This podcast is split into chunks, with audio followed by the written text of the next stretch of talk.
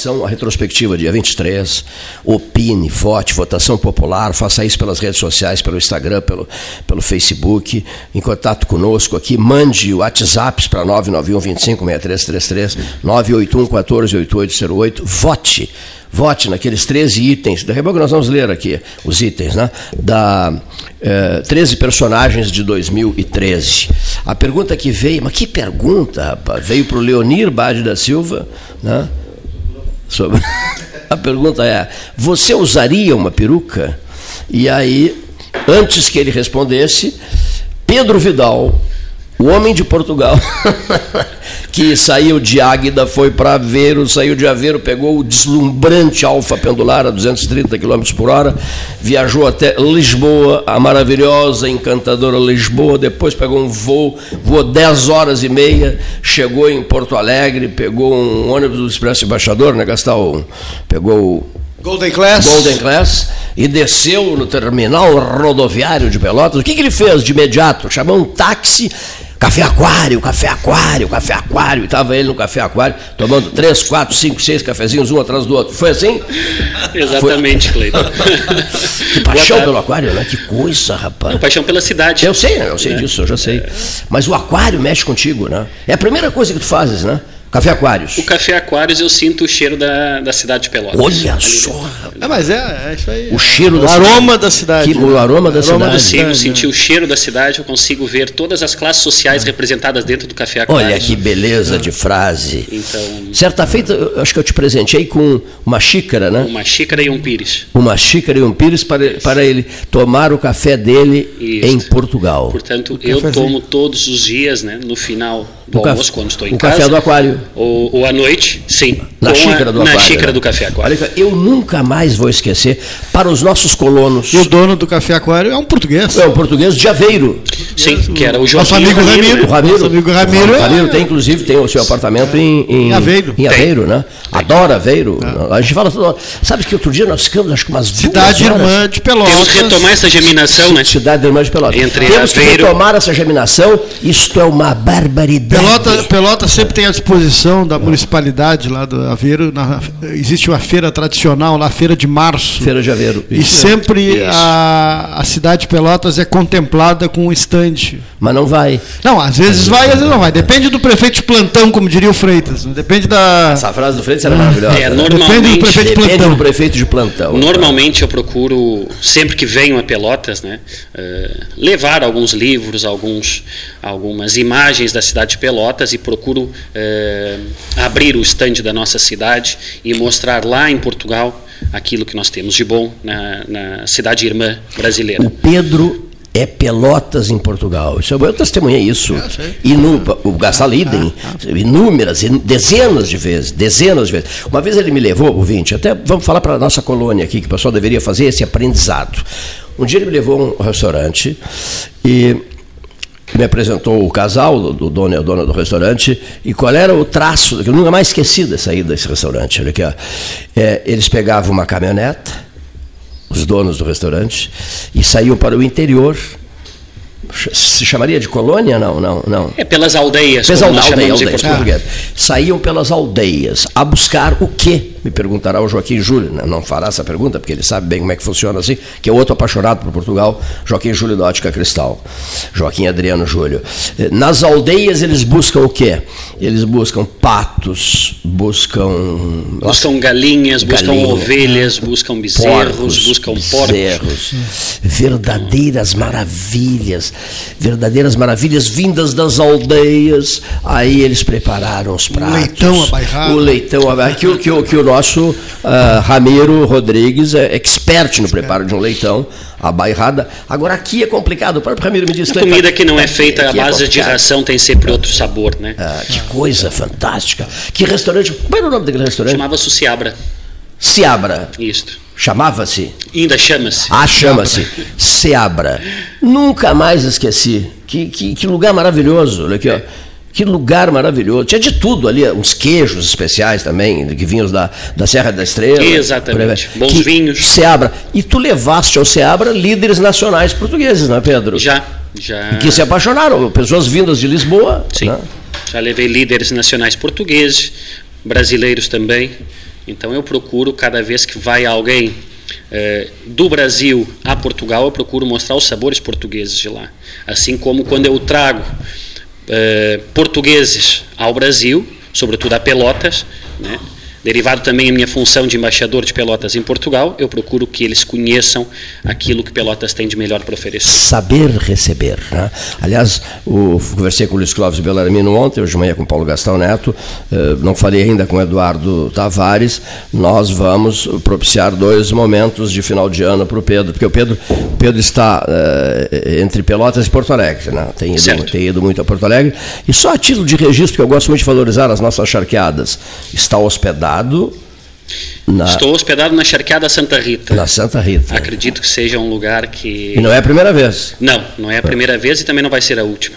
Porque normalmente você vai para um hotel aqui no centro. Assim, eu na né? Charqueada consigo todos os dias saborear os sabores de Pelotas também. Ah, que bem, é? tem de tudo lá, né? Tem lá, tem o, o arroz com charque, tem as nossas Isso carnes. Mesmo. Lá eu consigo comer doces pelotas. Ainda ontem, eh, no meu jantar, por exemplo, o meu doce foi, foi doce de abóbora. Doce de abóbora, é. muito bom doce de abóbora. Então, o Luiz Ricardo Lanzetta, Paulo. É, ficou lá. É o hóspede lá, lá, também, né? Se hospeda quando vem de Brasília, se hospeda. É, vou ficar lá quase um mês agora. Na charqueada. Bom, vamos confraternizar e bastante. Vamos. Luiz Clóvis Belarmino já está ciente disso. Né? Conversamos ontem e bastante e Sim. bastante pelo telefone. Bom, mas uma cena que eu quero radiofonizar aqui é esta. Nós tomávamos um cafezinho no Aquários e o Pedro abriu o celular dele né, e ficou aparecendo um gráfico. Depois eu contei para o Paulo isso. Ficou aparecendo um gráfico. Também. Ficou aparecendo um gráfico e diz o Pedro assim. Clayton, é, a, a, força de um, de um país, a, a marca de um país é a sua moeda. Clayton, olha aqui, 7 por 1 em relação ao dólar, né? E aquele. E ao euro. Não, perdão, perdão. Euro, nada a ver com dólar. Ele está vindo de Portugal. O que, que você meteu dólar aí, seu Cleito? Aí, 7 por 1. E aquele gráfico, interessante, aquilo oscilava, né? aquele risquinho oscilando e tal. Não. 7 por 1. Ele fez uma análise é, de, de, de uma pessoa que mora na Europa e que vem para o Brasil. E que chega no Brasil e se assusta com tudo. Né? A começar pelo 7 por 1. São sete notas de, de um real para comprar um euro. Tá? É... A última vez que eu estive em Portugal foi 2017, aquela que tu ias junto e acabasse não indo. Isso 2017. mesmo, do Papa Francisco em Fátima. Isso, em Fátima. Ainda ali naquela praça do Rocio, ali em Lisboa, as casas de câmbio tinham, uma, tinham cotação do real. Se trocava real ali tranquilamente por euro. Eu não sei, não sei, Pedro. Hoje. Você, aí uma pergunta para Pedro se hoje ainda há. Deve ter, obviamente, uma ou outra com uma cotação altíssima. O Banco do Brasil tem em Lisboa também. Mas na, uh, com esse câmbio a 7 por 1, se há. O real desanda, né? Des, aí desanda. Só por curiosidade, eu falei, ô Pedro, quando nós fomos à China, a última Era vez. Por um, em 2000 e. Não, 2000 não, em 1998, 98, né? Era, Era um por um. Um por um. Pedro, te falei que era dois por um. Não, era um, eu, por um. Eu, um por um. Ontem na nossa conversa, uma conversa informal. Informal, mas com as verdades ali é, explicitadas, né? Quem está de fora, por vezes, vê com outros olhos o país. Né? Consegue ver uma realidade bem diferente. É como, é como nós daqui conseguimos ver a lua toda. Né? E se nós estivéssemos lá, só veríamos uma parte da lua. Então, acredito que eu, estando longe do Brasil, consigo ter uma perspectiva de Brasil diferente daquelas que vocês aqui têm e faço uma análise também muitas vezes diferente, uma análise eh, não clubística também sobre Sim. a política, porque eu acredito que o, no Brasil a política ela é, é, vivida como se fosse um time de futebol. É isso mesmo. Muitas vezes eu votei em determinado candidato é. e por mais erros ou, ou asneiras que ele faça, eu vou continuar defendendo ele Sim. com unhas e dentes. E a política não deve ser assim. Né? Muitas vezes eu já votei em candidatos que depois não me representaram. Né? É, e se nós formos olhar, sobretudo, para o valor Brasil, né?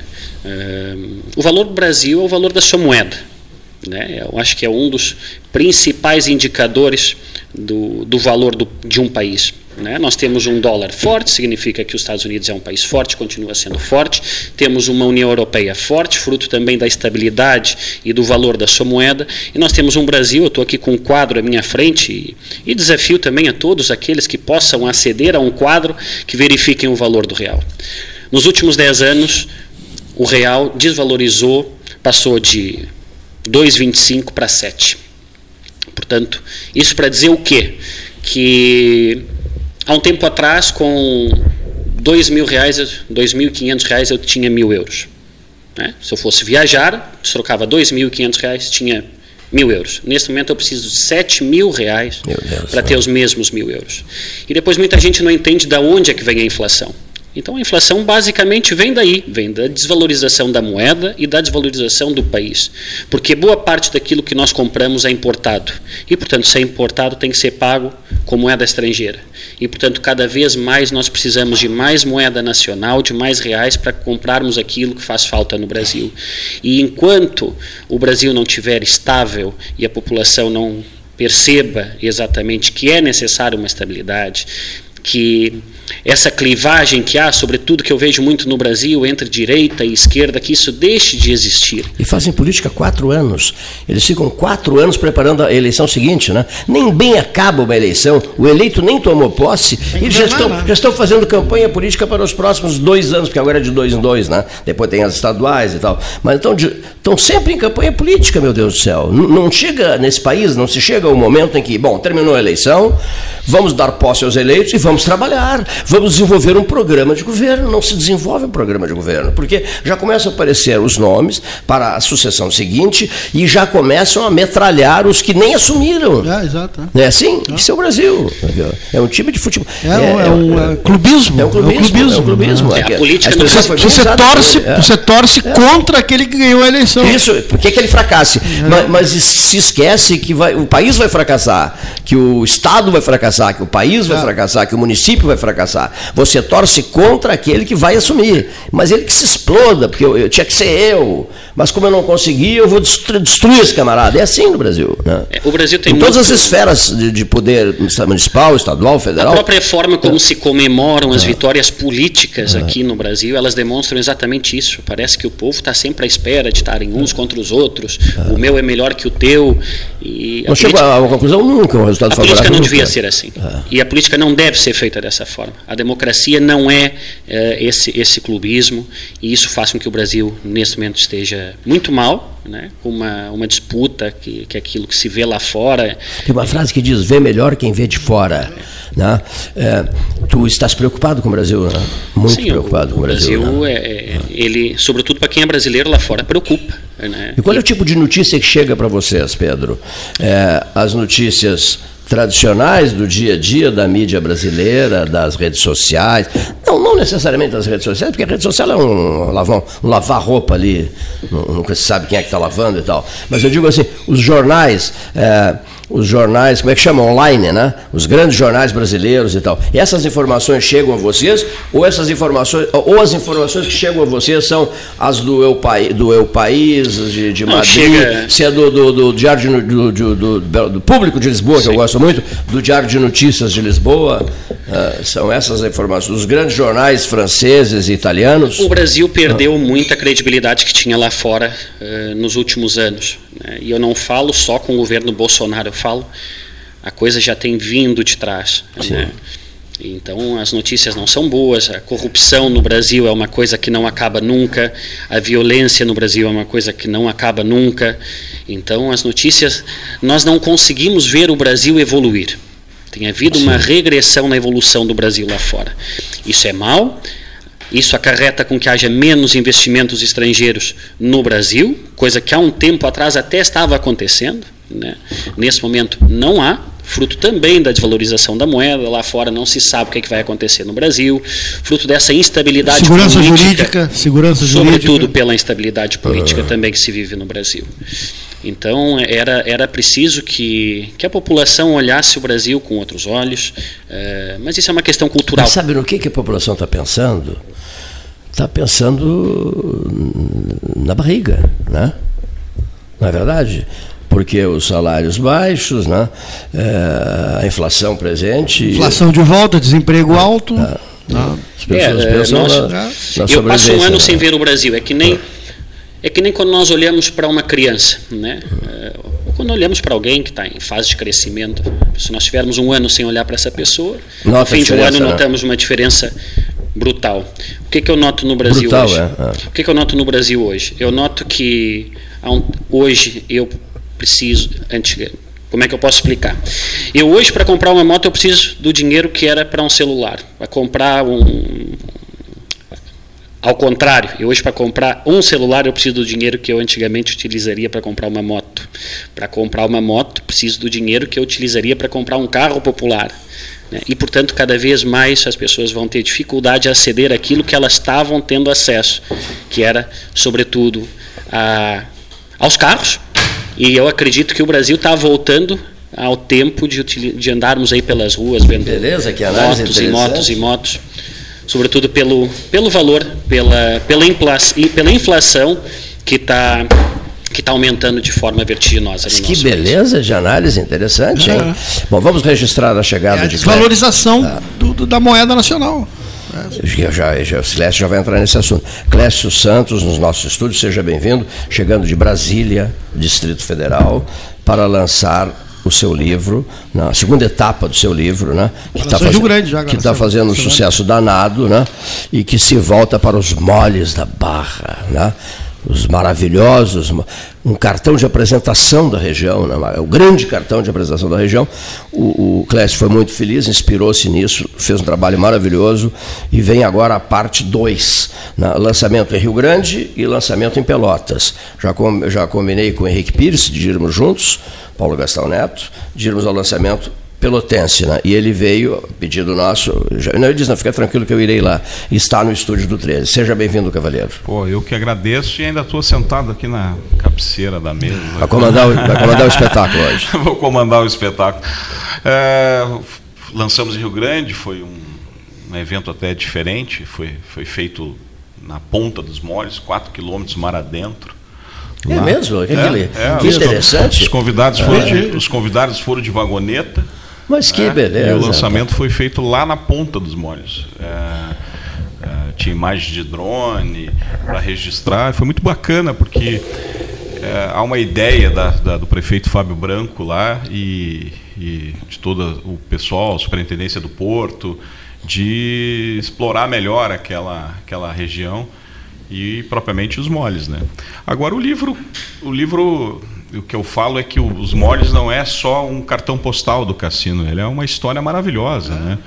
que começa lá em 1883, termina em 1915, mas que envolveu figuras de proa da política, uh, Pinheiro Machado, Ramiro Barcelos, pessoas uh, que tinham uma influência na política nacional e se envolveram muito né, na construção, na construção. Desses, dessa, dessa obra.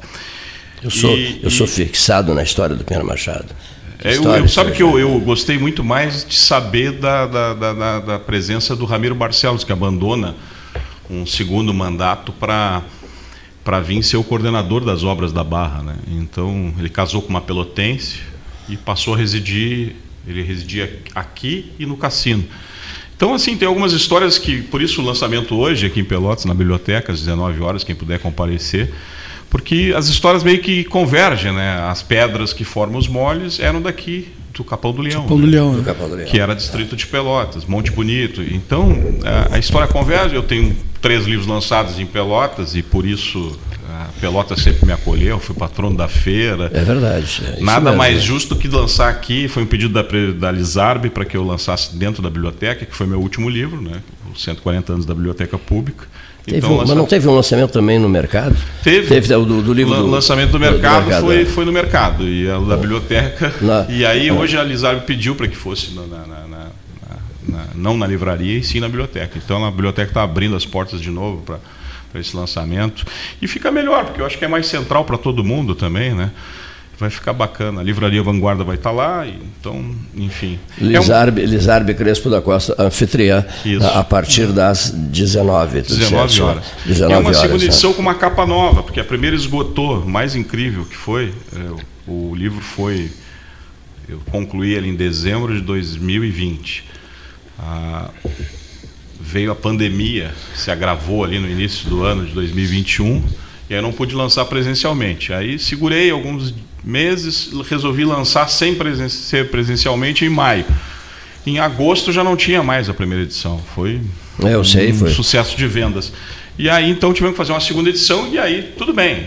Foi bacana porque eu vi o livro está sendo muito bem bem recebido. E aí trocamos a capa, ficou uma capa agora mais poética, aí uma fotógrafa de Rio Grande, a Daniela Delias fiz alguns ajustes de alguns mapas, alguns cartões postais novos. Eu e... te pedi um, um, texto, lembras? Eu pedi ao Clécio um texto é, sobre o livro. Depois fui à livraria, fui à livraria do Monquelá e comprei o livro. E aí disse ao Monquelá que eu iria escrever um texto sobre o livro. E, e, é e já, eu já havia pedido ao Clécio um texto. Em questão de, lá sei eu, 48 horas o que, que aconteceu? Eu tive que pedir ao Clécio um texto sobre o Monquelá, o Clécio pedindo a mim um texto sobre o Monquelá, porque nesse meio tempo o Monquelá morreu, né? causando assim alto impacto em todos nós, porque o Monquelá era uma pessoa extremamente saudável, né? E aí o Clécio escreveu sobre o Monquelá, o Cleito escreveu sobre o Monquelá, e aí eu escrevi também sobre o livro do Clécio. Mas tudo assim, no, no, no, no numa questão de 48 horas, eu acho. Né? Escrevesse maravilhosamente bem. É um dos melhores textos uh, sobre o livro que foi escrito por ti. Fico agradecido. E Moquelá, uh, eu não consegui passar na rua lá, desde que eu, as duas vezes que eu vinha a Pelotas. Fica difícil, né? Eu não gosto de passar na Barroso, né? na casa do Dr. Mazaro, não gosto. Está aberta lá, a, eu tenho uma livraria está aberta. A livraria está aberta? Eu tinha uma relação com Moquelá de 30 anos, eu acho, quando eu vim fazer faculdade aqui. E sempre quando eu fui trabalhar no Diário da Manhã, ele tinha uma coluna chamada Homens versus Livros, Isso que mesmo. contava histórias que eu editava. É uma relação muito próxima. Ele me ajudou com a pesquisa nos jornais, que ele era um, um adorava pesquisar. Né? É, ele era um garimpeiro de jornais, então assim é, o livro conta com uma pesquisa muito grande, iconográfica e, e de, de bibliográfica, mas eu precisava sempre encontrar algumas pérolas nos jornais. E aí o Monquelar foi, era essa figura que encontrava, né? Que, que, e ele vibrava como se vibrava. o livro fosse dele, né? Assim, ele, ele era um... Vibrava, sei. Quase um, ah. um, um, uma pessoa que me ajudou muito nesses quatro livros que eu lancei. Praticamente todos eles te, contei com a pesquisa dele. Eu ganhei lá de Brasília, adquirido lá em Brasília, era uma raridade, é, um livro sobre o nosso ministro da Justiça, Ferreira Viana. Eu sou vidrado na história de vida de Antônio Ferreira Viana. O Henrique Pires me presenteou com esse livro, uma raridade. Aí eu mostrei o livro para o Monquelar. O Monquelar ficou enlouquecido com aquilo, dizia assim, a partir desse momento vou começar a pesquisar uh, Ferreira Viana para ti. E pesquisou furiosamente Ferreira Viana para mim. Aí me mandou uma mensagem dizendo, Cleiton, desde que vim aqui, já estou com tudo separado no... Como é que chama? Pendrive. No pendrivezinho. Essa palavra às vezes escapa da minha cabeça. Está tudo separado aqui sobre Ferreira Viana. Pois não é aqui. Eu acabei não indo buscar o material sobre Ferreira Viana e, e recebi a notícia do passamento do, do Monrelat. Não, para mim foi, foi um choque. Né? Agora, o teu texto foi, o título é O Homem é, é o Tamanho do Seu Sonho. Eu acho que representou o que é esse livro que se chama Sonhos de Pedra. Né? E justamente é um sonho imaginar que no século passado Sonho, uma é obra verdade, desse gigantismo fosse erguida é. aqui na região sul, inóspita pra, é. e tudo mais. Não daria para pensar nessa hipótese. Não, e rivalizava com o Canal do Panamá, assim, as Imagina, duas grandes é. obras da uh, época. Uh, eu fui no Canal do Panamá e quando eu saí da visitação, tinha vários livros sobre o Canal do Panamá. Foi aí que também me ocorreu a ideia de, poxa, essa... Para um pouquinho. As, Nós temos uma obra gigantesca na e região. E as histórias né? meio que se confundem, assim, de, de, de lá também os franceses foram para lá para tentar, era um outro trajeto, muitos morreram de malária, até que os americanos tomaram eh, pé. Aqui, primeiro vieram os franceses, recusaram, foram embora, o contrato foi reincidido, vieram outros franceses, alguns engenheiros, mas o engenheiro que, que conclui mesmo era um americano, né? Então, assim, as histórias meio que se confundem, muito bacana, assim. Agora, voltando à história do Monquelá, eu tô, foi uma das coisas que mais me abalou aí da, da, dos últimos tempos, porque realmente eu, eu, eu, tinha uma amizade e o, problema todo é, é, é, voltar a Pelotas e saber que ele não está. Que não, não vai ter o É, encontro e isso tal. é né? muito engraçado, assim, do sentido de que, puxa, de uma hora para outra a pessoa não está mais, cara. Agora, para quem está fora. Engraçado não é a palavra certa. É, Para quem é- está fora, teu caso em Brasília, o Pedro Vidal em Portugal, para quem está fora, fica mais difícil a queda da ficha, não é? Porque aí eu aviso o Clécio em Brasília, assim- olha, perdemos o Monquelá e tal. Mas ele está em Brasília. Aí ele chega aqui e na cabeça dele ele vai encontrar o Monquelá ali na livraria. Não, porque e- e- o jeito não elabora direito, né? Essa aqui é a grande verdade. Dava um né? conforto saber é, que o cara é. estava aqui, entendeu? É. Eu chego lá, vou direto. É, né? Não, e eu fazia isso. É, eu eu chegava aqui, a primeira pessoa que eu visitava sempre era ele. Era o Adão. Eu largava minhas coisas e ela tomava um mate. E fiz a, a apresentação de um dos livros dele, que, que eu acho que não chegou a ser publicado, né? é, sobre os- a história dos cabarés aqui da cidade. E eu fiz a Não, apresentação. não, não, houve- não, não, foi, não publicaram, é? Não, esse, esse ele publicou, acho que no Diário da Manhã, em capítulos, assim, mas não teve uma publicação livro mesmo, né? E é uma história maravilhosa. Olha só, assim. Freitag, que interessante. Ele Freitag está nos ouvindo. É, ele o, o Paulo, Paulo- há pouco o Paulo falou que está aberta a livraria. É. É. com o filho dele, Paulo? Não, acho que é a esposa. Eu passei ali, estava aberto só. A esposa Não, Norris entrei, está não entrei. tentando eh, dar uma solução para o acervo. Ela me ligou, porque ela me disse mais ou menos que são 30 mil livros e, e- e ainda tem a. e precisa ter que. Não sei se vai continuar. Eu gostaria muito que, que, que o legado dele fosse. Né? Mas eu entendo que, às vezes, ele era do ramo, né? Pois é, interessante o que você está dizendo. Uma associação de, sobre, sobre, de- em relação ao tema. Eu converso muito por telefone à noite com a Magda Brossar. E a Magda me disse assim: de vez em quando vou lá na casa do pai tá, fazer as pesquisas que tu me pedes. E eu peço uma série de coisas. Ah, e ela pesquisa Pontes de Miranda, ela pesquisou a Maravilhas do Pontes de Miranda, me repassou e tal. E, mas eu sinto assim que ela vai lá, pesquisa, é, me manda o que eu peço, atenciosíssima, diga-se de passagem, mas, Magda Brossari Jolovitch, mas eu não me animei a perguntar se a, se a extraordinária, gigantesca biblioteca do ministro Pedro Vidal, do ministro Paulo Brossari de Souza Pinto, será mantida, será preservada. Não me animei a perguntar, porque aquilo que tu citaste há pouco, né?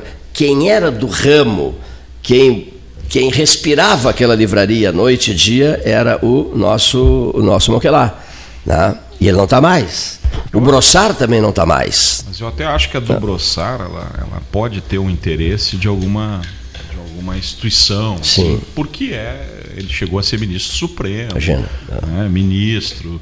Sim, eu acho que Ministro da pode. Justiça. né? Mas hoje em dia é, há uma escassez de, de, de, né, de, de, de recursos e principalmente por, por isso que eu acho que esse trabalho que, que eu tento fazer é uma, é uma também é uma forma de alertar de quanto é importante preservar algumas coisas que são eh, históricas do, do, né, para a nossa região, para a cultura, para a formação dela. Né? Então, o, o primeiro meu livro é o do Teatro, do Teatro 7 de Abril, que eu agora vou fazer ano que vem uma reedição especial.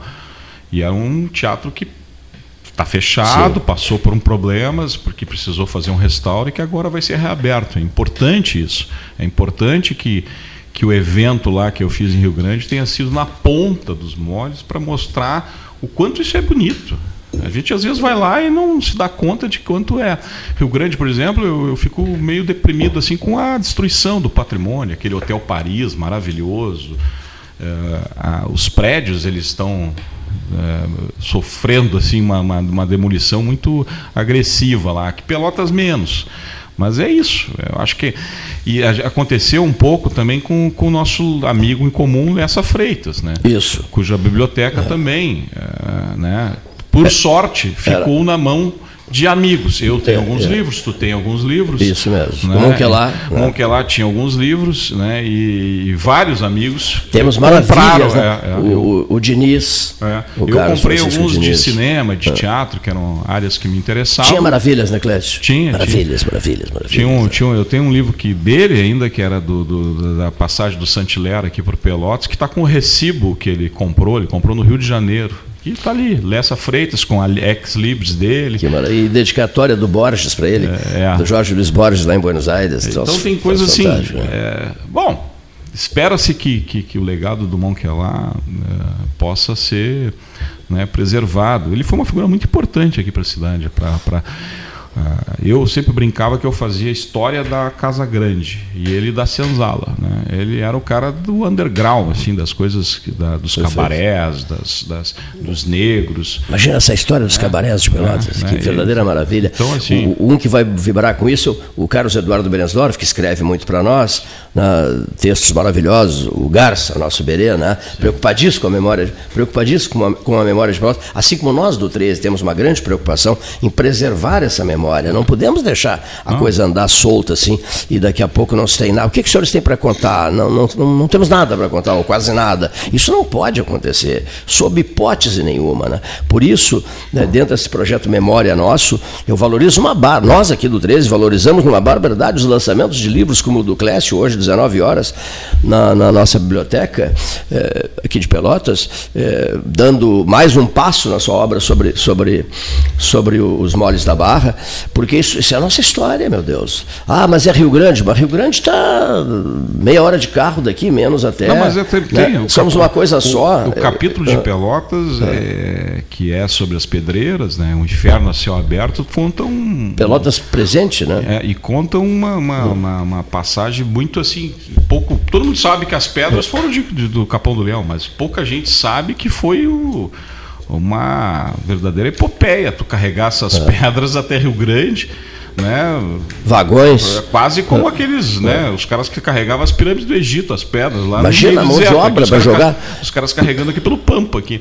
E, mas aconteceram muito assim, assassinatos, uh, explosões, alcoolismo, uh, greve, surtos de doenças. Era uma serra pelada aqui, aqui? poucos quilômetros aqui. Né? né? Entre Capão do Leão e os, mole, e os, mole, e os, mole, e os moles da Barra. E, e essa história está contada no livro. Assim, é um, é um lado obscuro assim, do, do progresso que viria a ser a, com a construção dos moles que pro, propiciou que o, a gente tivesse o superporto hoje.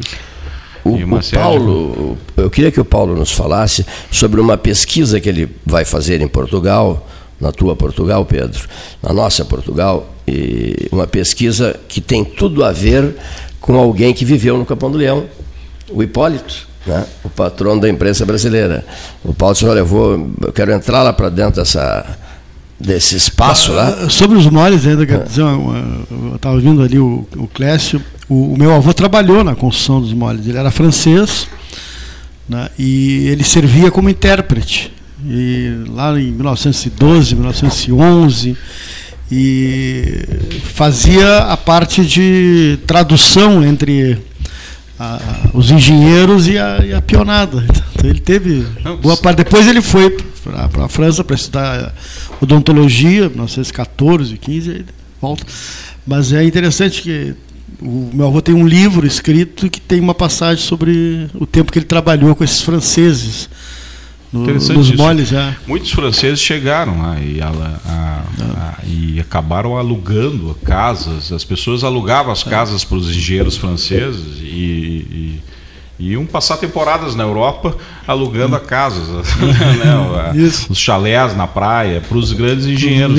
A pionada também ficou em alguns outros. É, não tinha moradia para Sim, não tinha. tanta não, gente que veio para fazer a construção da, da, da, obra. Agora no Polo Naval, no ano 2010, foi mais ou menos assim também. Né? Mas assim. Até hotéis, motéis foram tra transformados em moradia. E os maiores engenheiros do mundo foram a Rio Grande para um deles, que é o primeiro que, que, que, que, que dá a solução dos moles, né, que na verdade ele chama de quebra-mares. Olha, a única solução aqui são a construção de dois quebra-mares. O nome dele é John Hawkshaw, o cara era amigo do Charles Darwin, fez grandes uh, obras na Inglaterra. Eu fui a Londres e o cara é nome de pub em Londres.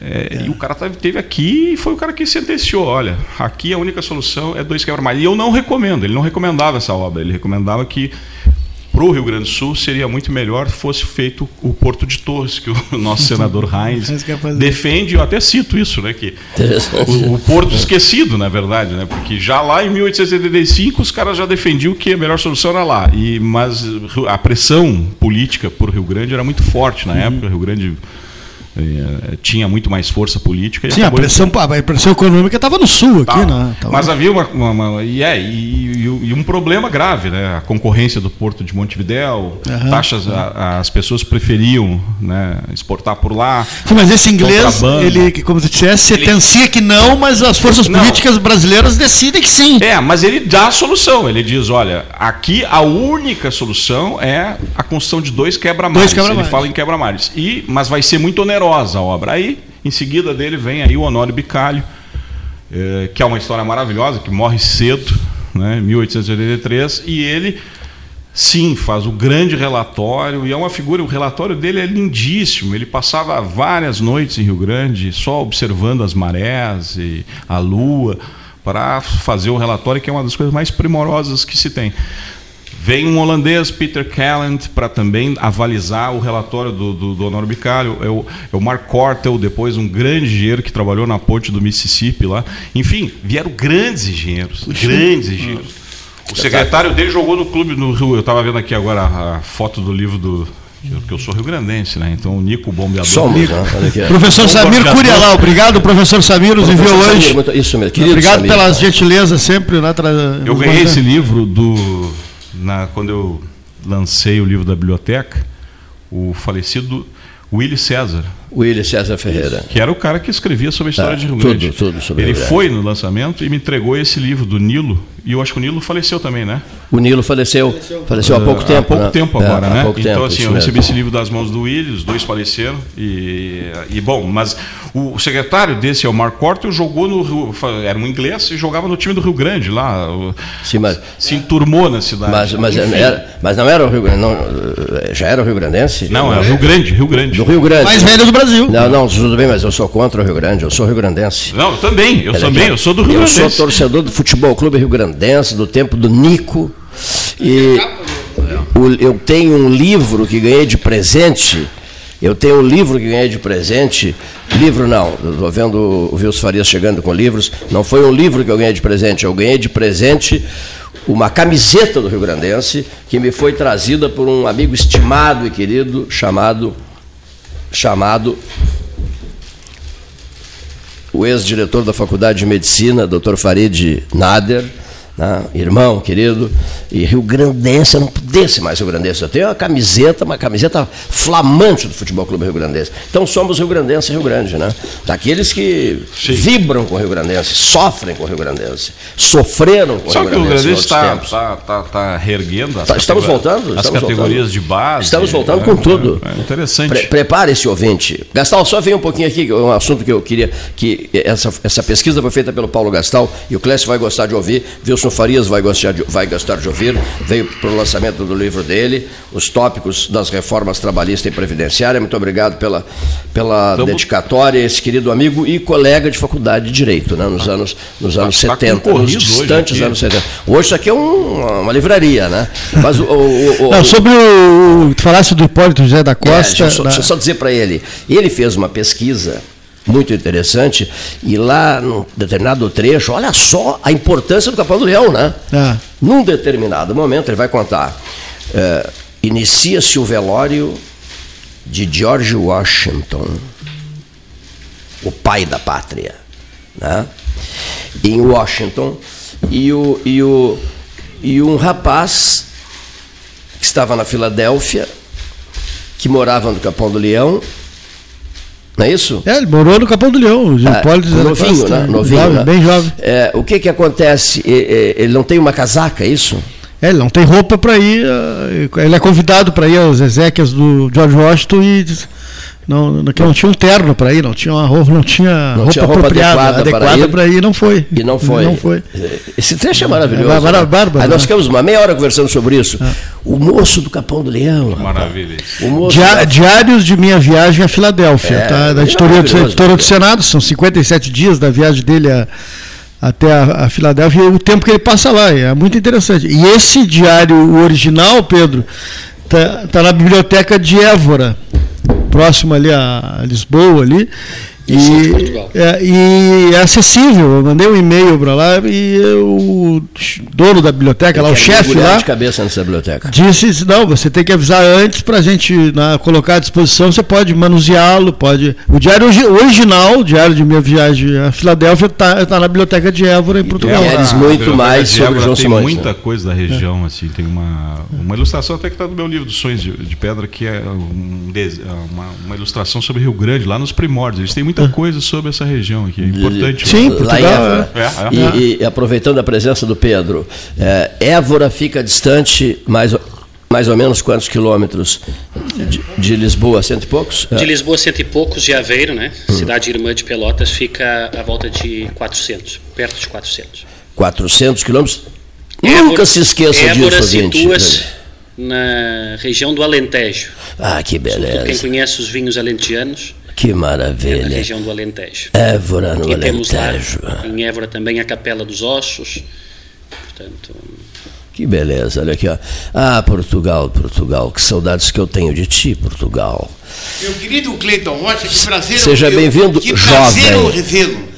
E quando eu chego aqui, encontro. Olha a energia na palavra desse encontro moço. Encontro o meu amigo Clécio, o homem que controlava toda a zero hora aqui quando eu era promotor de justiça em Pelotas fez uma reportagem sobre os vampiros que deu em todo mundo.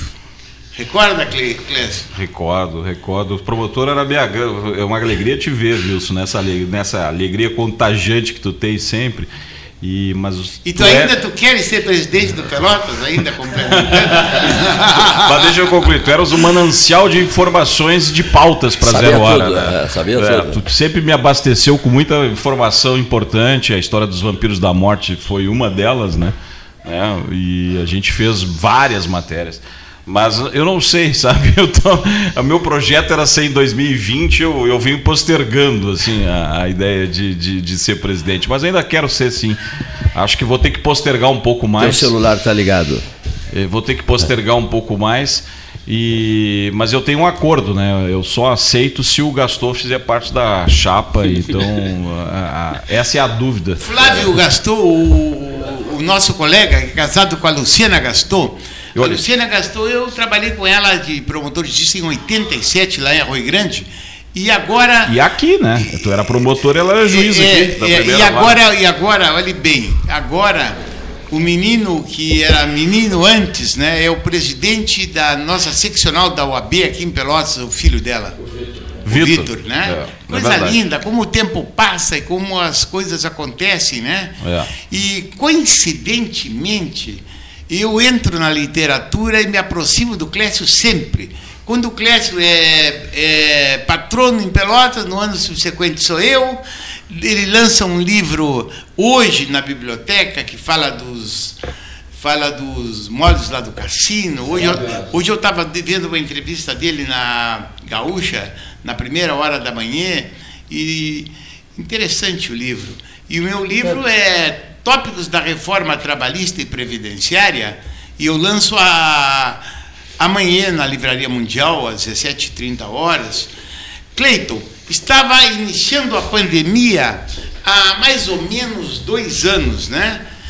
Eu venho do, eu venho do Carnaval do Rio de Janeiro, Cleiton, e no hotel que eu estou, no outro hotel lá em Copacabana, no Carnaval, cheguei no Carnaval Havia indícios de que poderia ocorrer uma pandemia, mas no, no andar do hotel todo mundo andava de máscara. Eu fiquei impressionado. Eu tinha visto as pessoas andarem de máscara quando andava no Japão, há 15 anos mais ou menos. Quando eu, eu, eu internacional, né? a façanha aquela tá, do Barcelona, mas eu também sou pé frio porque o Bazembe me pegou no, no, no, no, no outra oportunidade. Mas Aí eu, eu fiquei inquieto e, e na, numa determinada hora, quando estou na piscina do hotel, entro em conversa com as pessoas, né? São chilenos. E me disse um médico chileno, bueno brasileiro, bueno brasileiro, você e nós estamos frente a um vírus violentíssimo. As nossas informações são privilegiadas. Acontece que nós tínhamos comprado ingresso para o Carnaval do Rio, né? Juntamente com familiares e colegas, e nos, nos mandamos para o Rio. Mas cuidado, tenham cuidado com esse vírus. Chego em Pelotas, mantenho o contato com alguns amigos. Recordo-me do José Antônio Dias da Costa Moraes. E disse para ele, o Moraizinho, chamava de Zé, Zé, o vírus é violento. Diz Zé para mim, mas Farias, sabe a minha vida? Eu saio do fora, vou para casa e tudo bem. O vírus pega o Zé, o Zé Antônio e a, e a esposa Solange e nos leva àquela pessoa maravilhosa. Aquela pessoa maravilhosa. Certo? Charles, amigo, Charles amigo querido, Saraiva, amigo vereador de Rio Grande, Isso. chegou no meu escritório na época da pandemia também e disse-me assim: eu digo, olha, tem umas informações aí, oriundas do Rio de Janeiro, diz que esse vírus é perigoso. Eu digo, sai, vai lá para Rio Grande, diz nos teus espaços, na Minuano que eu trabalhava, diz na, na, na Câmara que o vírus é violento. Bem, o Charles Saraiva também foi. Então, ele, esse vírus impactou pessoas próximas a gente, não é verdade? Deixou marcas muito E- fortes. E diante da, da pandemia, da pandemia e a gente fica naquilo, pode trabalhar, não pode trabalhar, o que que faz? Aí, inicialmente, eu fiz um plantão na minha banca de advocacia e digo assim, "Bom, a vida, vai, a vida tem que continuar. E comecei, e eu sempre tinha na mente escrever alguma coisa que tivesse ligado ao direito laboral. E tudo tem uma explicação, meu caro Clécio. Quando eu e o Cleito estudávamos na Faculdade de Direito, nós tínhamos uma professora, Ivone Jackson Silva e Silva. Queridíssimo, Ivone Queridíssima, e Silva. eu, eu casei com a Ivone ideias, eu e o Renato Fleischmann Nossa, para, nossa paraninfa, né? Exatamente. E eu comecei a gostar de direito penal. Estudava muito, tirava 10 nas provas. Ia preparar um concurso para juiz de juiz de direito eh, do trabalho. Aí acabo indo para Porto Alegre fazer o curso de delegado depois Ministério Público, mas sempre fiquei com aquela ideia. Quando me aposentei, comecei a trabalhar no, na minha banca aqui em Pelotas que eu dirijo há 25 anos. Como o tempo, o tempo passa, abre os espelhos aí para ver como é que está a coisa, Cleiton. Nós temos aquela, Aquela aquela, frase. aquela, aquela frase olha aqui, ó.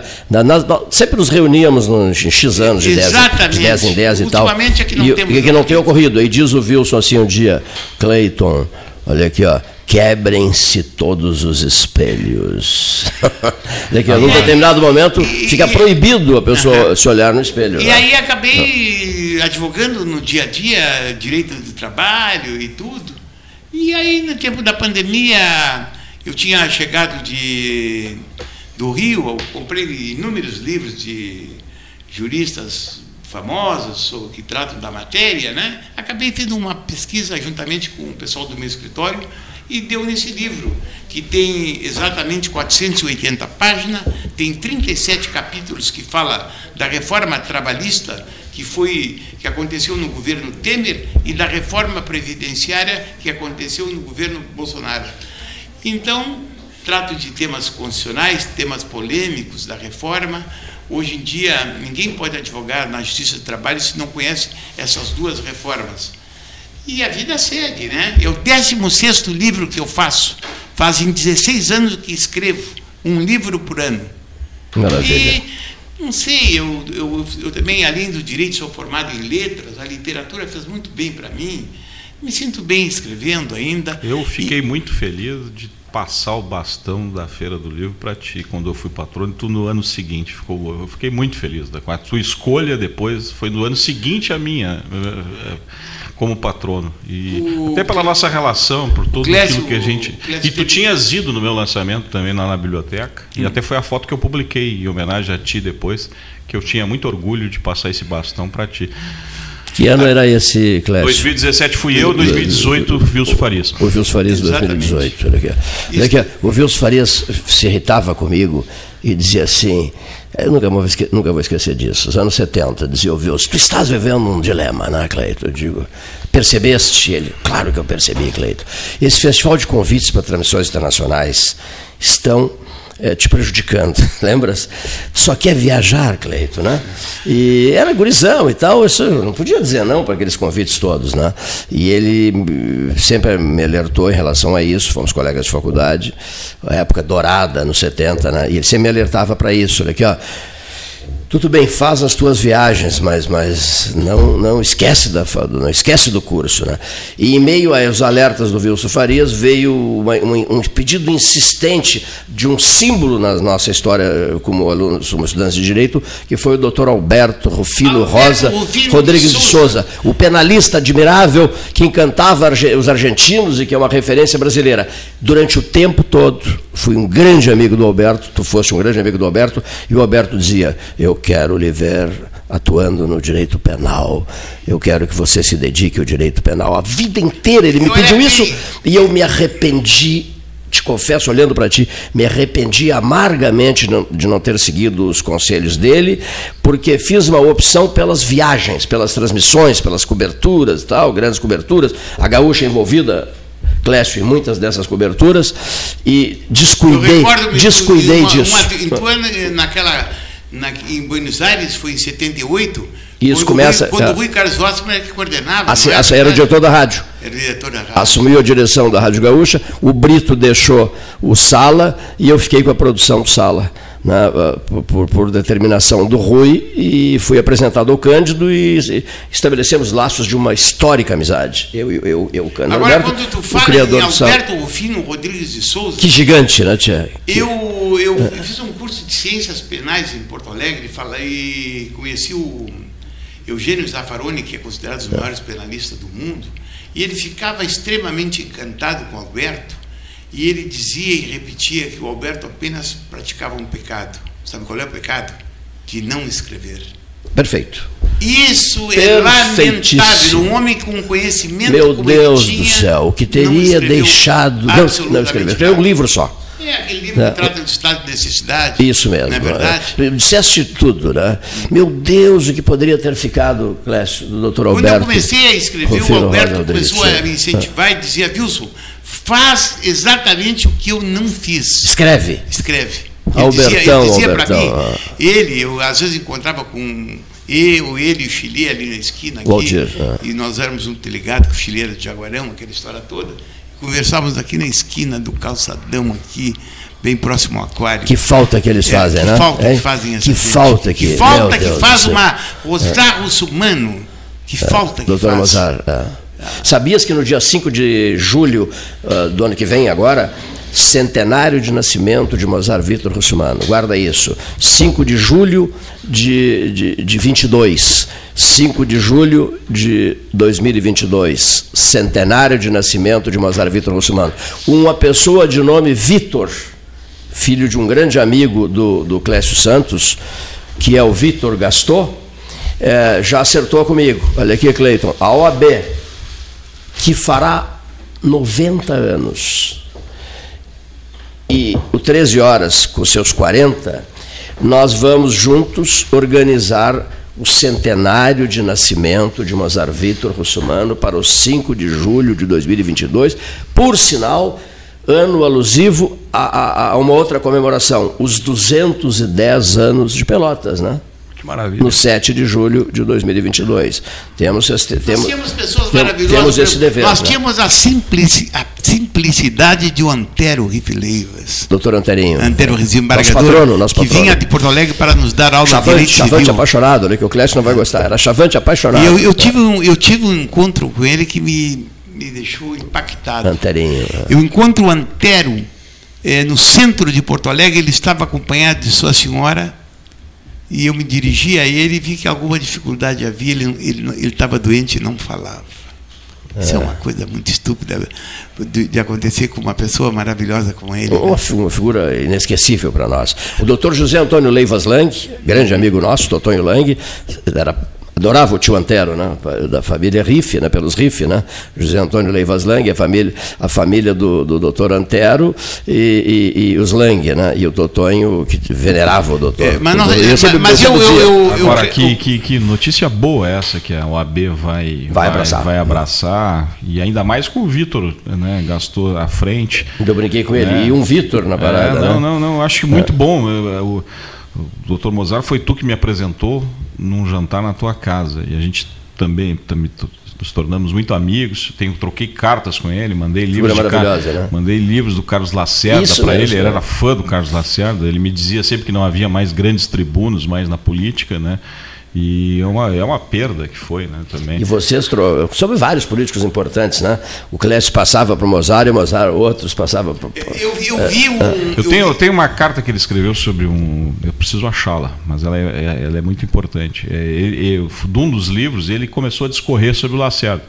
Então é uma carta com três, quatro laudas, Sim. assim, e ele falando sobre Lacerda, muito a mão, rica. Né? A mão, né? A mão, a mão. Escritas à mão. Eu guardo a coleção não, não, não, Não, não, com uma máquina de escrever. A máquina de escrever. Essa Agora, eu vi, eu vi um discurso As correções dele... à mão. À mão. Eu vi um discurso, mesmo. Eu vi um dis... à mão. Isso eu vi um discurso dele na Faculdade de Direito de Pelotas, quando o Jarbas Passarinho chegou, veio aqui, que foi memorável o discurso dele.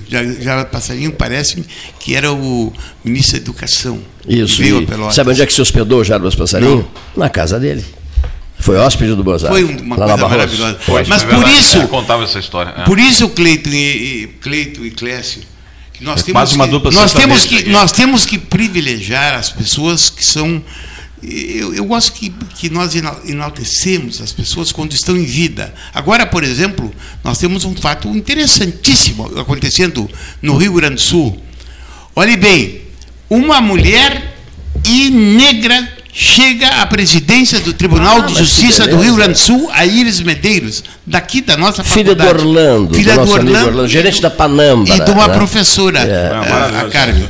Quer dizer, isso é uma, isso é uma notável. coisa notável. A gente fez um estardalhaço aqui, inclusive dizendo, o Rio Grande tem hoje, em Pelotas, a chefia de dois poderes do Estado, né?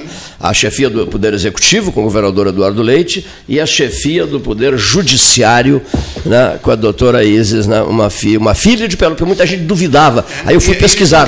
Carlos Marinho Lozada me disse, ele é filha de Pelotas, seu Cleiton, filha do Orlando, nascida em Pelotas, foi secretária do pai e do Borrego, e do Valdir do Valdir, do, Valdir que dava tributário. No curso né? deles, foi o nosso professor, o Valdir? É, no, no curso deles, no edifício Princesa do Sul, era um curso de contabilidade que eles tinham. E era, ela era novinha, ela era secretária. Ela é Pedro, Pedro Vidal, Portugal. Ela é líder político em Portugal. E um filho de Pelotas apaixonado por Pelotas que adora o café Aquários.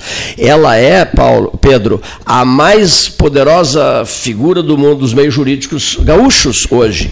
Eleita diga-se de passagem. Né? Muito bom ter eles recuperado isso. Eu acho que está faltando uma entrevista da, da presidente do Tribunal de Justiça, a, a, a doutora Isis, uma filha de Pelotas. Que... Eu já vi comentários assim aqui. A posse valer será em fevereiro. Rapidamente, entre os, entre os advogados aqui, de que o diretor do fórum, o Cabralzinho, o doutor Marcelo, Marcelo Malísia Cabral. Marcelo vai proporcionar um jantar aí. Uma, Aqui em Pelotas. Em Pelotas ah, breve, maravilhosa breve. ideia. É, justíssimo isso. Imagina, o judiciário comandado, negra, né? comandado por uma pelotense. E aí, e aí o, Clécio, ainda está sublinhando, a primeira negra, né? Olha não, bem. Não.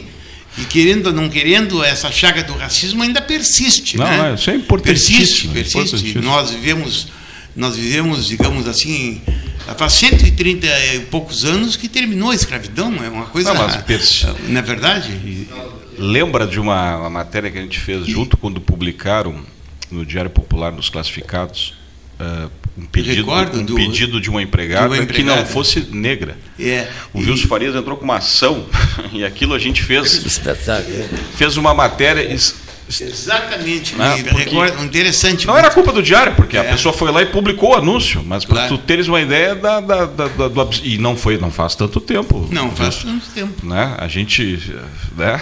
É, eu e tem num dos livros do meu, não sei se o primeiro livro sobre o racismo, meu, o racismo que é, eu tenho ele. À luz do direito criminal, aspectos é. materiais processuais, eu falo nesse episódio e, e, e transcrevo literalmente a reportagem o que saiu no jornal e depois saiu no jornal e, e tu publicaste na Zero Hora, não Publiquei na Zero Hora. Uhum. Publiquei na Zero Hora. Tu foste o primeiro patrono também ou foi um ano especial uh, com relação aos negros? Foi o primeiro. Eu, na realidade, eu fui o primeiro, talvez do Rio Grande do Sul, e no ano subsequente eh, saiu o Jefferson Tenório eh, em Porto Alegre, né? Sim. Que foi eu fui em Pelotas e ele no ano subsequente foi em Porto Alegre. É. Ele escreve muito bem, por sinal. É, eu me lembro que tu foi foi uma, uma foi uma Bela escolha. Deixa Uma bela homenagem. Aliás, um eu até estou tomando o, café, eh, o, chá aqui no 13 horas na xícara da prefeita Paula, que foi quem escolheu, viu, os Farias? E a mim também, é como mesmo? patrono. Ah, que interessante, né? Paula Mascarenhas. Mandei, mandei uma mensagem para ela agora, eu disse que não tinha, eu não tenho direito à xícara aqui, com a minha foto, eu peguei a dela. Ah, que maravilha. Porque a, prefeita fez o lançamento solene aqui. A prefeita do, vai hoje lá no do, evento. Tá no Pelotas agenda. Verde, frutífera multicolorida. Pelota, a prefeita deve prestigiar hoje o lançamento de Sonhos de Pedra.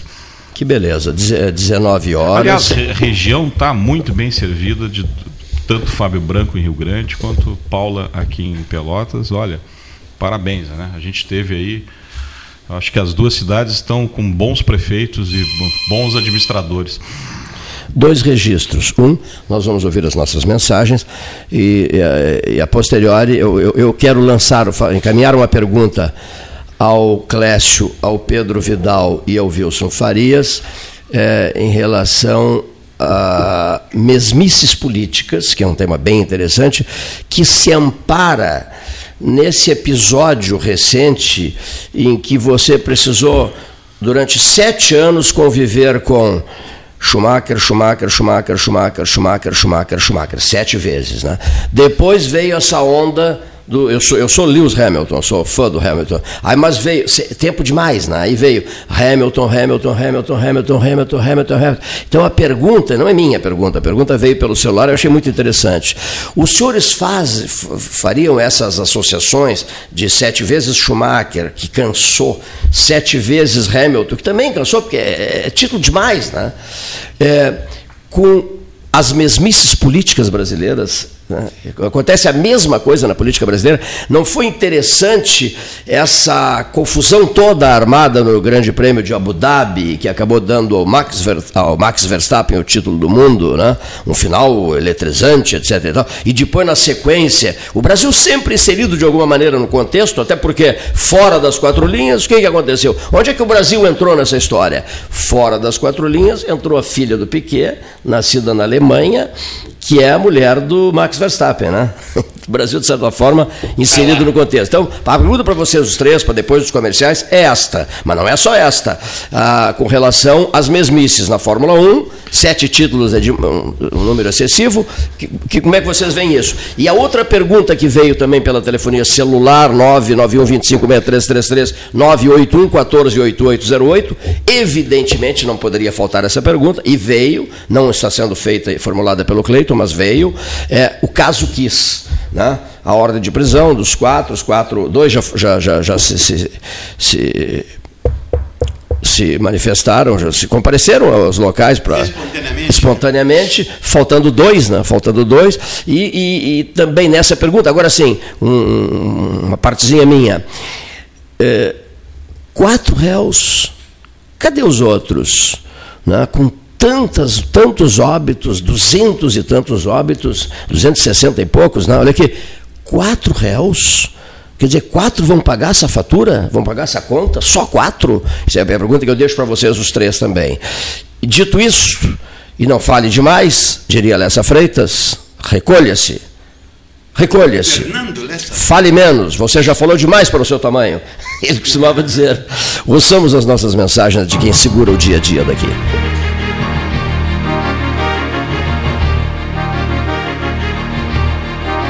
Associação Comercial de Pelotas é um dos órgãos mais antigos do país, sempre em defesa da classe empresarial, com uma história marcada pela transparência e pelo compromisso com seus associados. Faça parte do nosso quadro de sócios. A ACP está localizada no edifício Palácio do Comércio, Rua 7 de Setembro 274, telefone 3028 1541, com o ramal 200.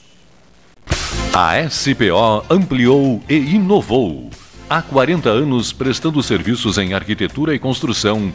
Agora também é consultoria imobiliária especializada.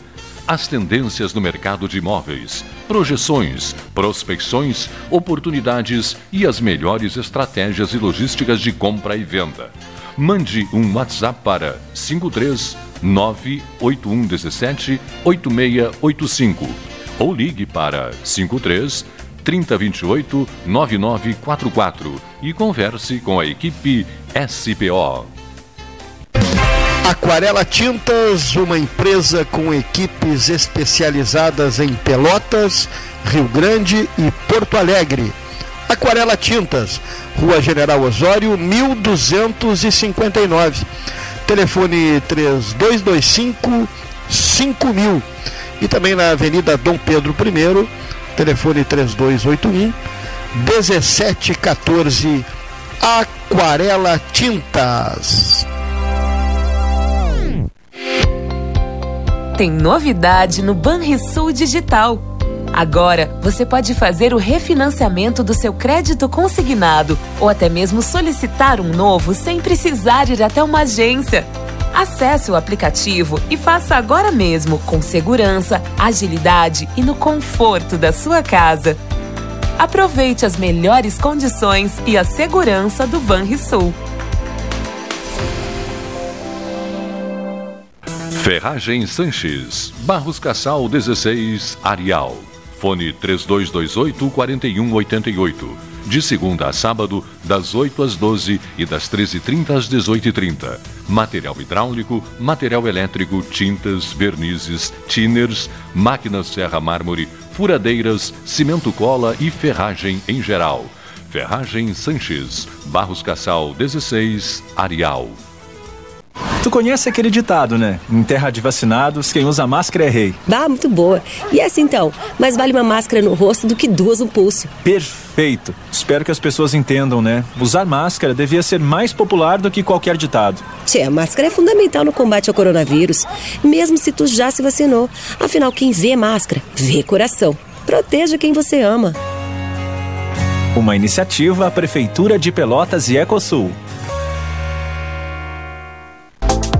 Carnes e Vinhos Moreira. Tiradentes com Santa Cruz. Um dos tradicionais endereços do debate 13 horas. Ali você também encontra a mais completa coleção de charutos de várias nacionalidades. Carnes e Vinhos Moreira. Tiradentes com Santa Cruz. Ligue 3225 4493. Quer comprar, vender ou alugar? A Imobiliária Pelota é a parceira ideal para a realização dos seus desejos. Opções inovadoras de atendimento a qualquer hora e em qualquer lugar. WhatsApp, visita remota, tour virtual, contrato digital e outras ferramentas seguras e práticas para você fechar negócio sem precisar sair de casa. Na Imobiliária Pelota, os sonhos não param. Acesse www.pelotaimoveis.com.br WhatsApp 991 11 7432 Para vencer a pandemia, a vacinação é a única arma, agora e daqui para frente. Cada pessoa imunizada é uma garantia a mais de proteção para todos nós. Faça o esquema vacinal completo é importante tomar a segunda dose e também não esqueça a dose de reforço. Nessa luta, não podemos retroceder. Uma iniciativa, a Zona Sul, Associação dos Municípios da Zona Sul. Chega de disputar o sono com o seu colchão. Escolha ter uma noite divina com essas promoções. Conjunto Box Casal Atena, conforto macio com molas pocket ensacadas em 12 vezes de 165. Conjunto Box Casal Era, conforto firme com molas Max Spring, também em 12 vezes de 165. Tudo com pronta entrega. É só na Life Sleep Comfort, em Pelotas, Rio Grande e Porto Alegre. Riviera Condomínio Clube. Com ampla área verde, lagos, praia privativa e fazenda com animais, o contato com a natureza é surpreendente. O lazer é garantido com restaurantes no condomínio, além de ser o único a ter um cinema próprio. Além disso, conta com uma infraestrutura completa de clube, quadras esportivas de beach tênis, pádel e uma academia com equipamentos de última geração. Com espaços recreativos para crianças e adolescentes, a diversão é certa e, o mais importante, com segurança e tranquilidade. Cadastre-se em acpomaiscotiza.com.br para garantir o seu lote com condições especiais de lançamento. Riviera Condomínio Clube, conectando você à sua essência. Saiba mais em acpomaiscotiza.com.br barra Riviera. Mais internet, pelo mesmo preço, com a velocidade que só a fibra ótica garante. Plano de 200 mega agora é 300 mega. Plano de 400 mega agora 500 mega. Polvo, a internet múltipla, 3199 4000.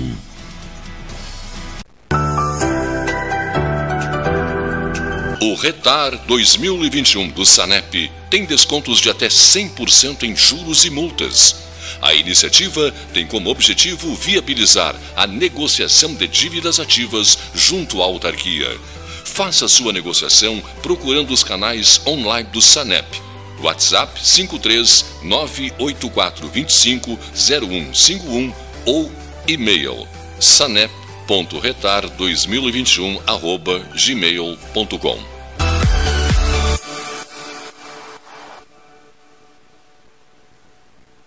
Genovese Vinhos, Delicateces, produtos de marca, a qualidade de sempre. Ligue 3225 7775, Doutor Amarante 526. Visite a sua Genovese Vinhos.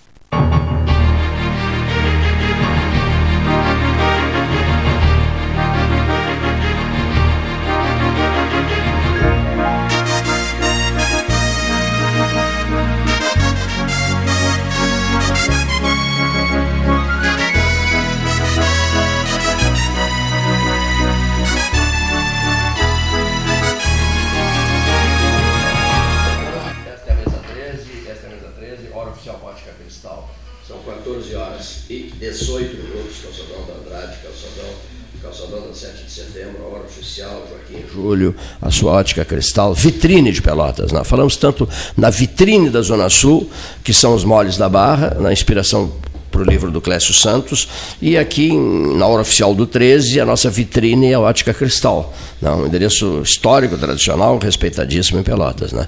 Essa hora oficial da Ótica Cristal me acompanha desde as eleições pontifícias, desde os três papas de 1978. O sujeito chegava para mim, Farias, recentemente, né? nem tão recentemente, há um ano, dois anos, o sujeito chegava e me dizia assim, Cleiton, você, você, viu, você viu dois papas? Estava na moda o filme, né?